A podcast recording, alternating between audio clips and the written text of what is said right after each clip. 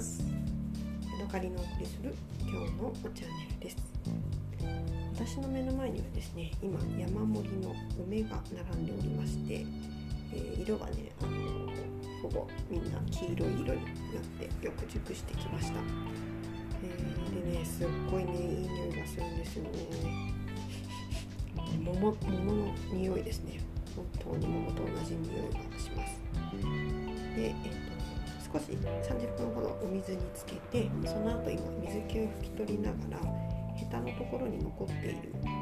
言うんですかねヘタのなり口のなんやらを取るみたいなそんな作業を爪楊枝でツンツンしながら、えー、残っている枝の部分を取っているところです。今回ですね買った、えーと、梅は南高梅のなんか L サイズぐらいのやつでただですね、えーと、いろいろ大きさが、あの、ありましてちっちゃいのもあれば大きいのもあればっていうそんな感じのものですね結構ね形がねいびつなものも含まれてて、まあ、丸ってことはもう普通はないんですけれどもなんだろうなんか三角形みたいな、形をしているものもありまして、まあ、あまり味には関係ないのかなと思ってみんな、どれもきれいに拭いて、えー、準備をしているところです。でこの後、えー、18%の塩で、えー、まず下漬けというのかな梅酢を出してその後、えー、しそと合わせて赤くするというやつですね。で今回ねあのどの梅もすごく、えー、ていうのかな傷とかがなくていい梅でどれも捨てずに済む感じでいつもだとちょっと傷が入ってるからじゃあこれは醤油梅醤油を作ろうかなとかそんな感じになるんですけども今回はどの梅も無駄にすることなく全部梅干しにすることができそうなので、えー、いいなと思っています。で 2kg の梅をですね今水気を取りながら、えー、ヘタの黒い蓋みたいなものを取っていましてこ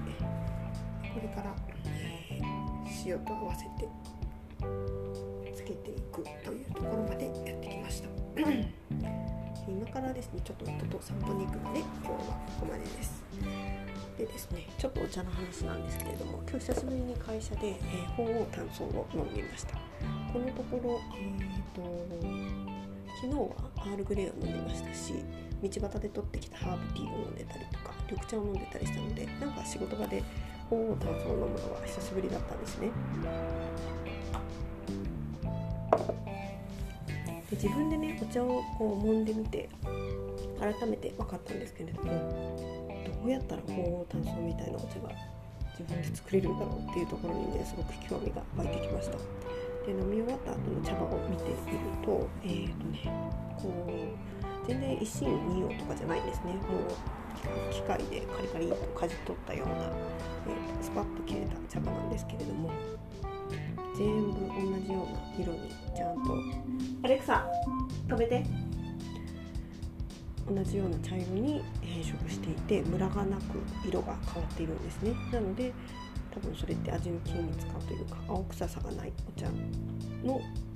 条件というか。だからそのこの茶色になってるから青臭さのないものができてると思うんですね。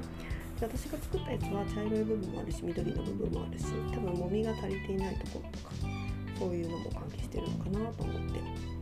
一体どういう製法で鳳凰炭素っていうものを作れるのかなっていうところにすごく興味が湧いているところです。はい今日はここまでです。また次回お会いしましょう。さようなら。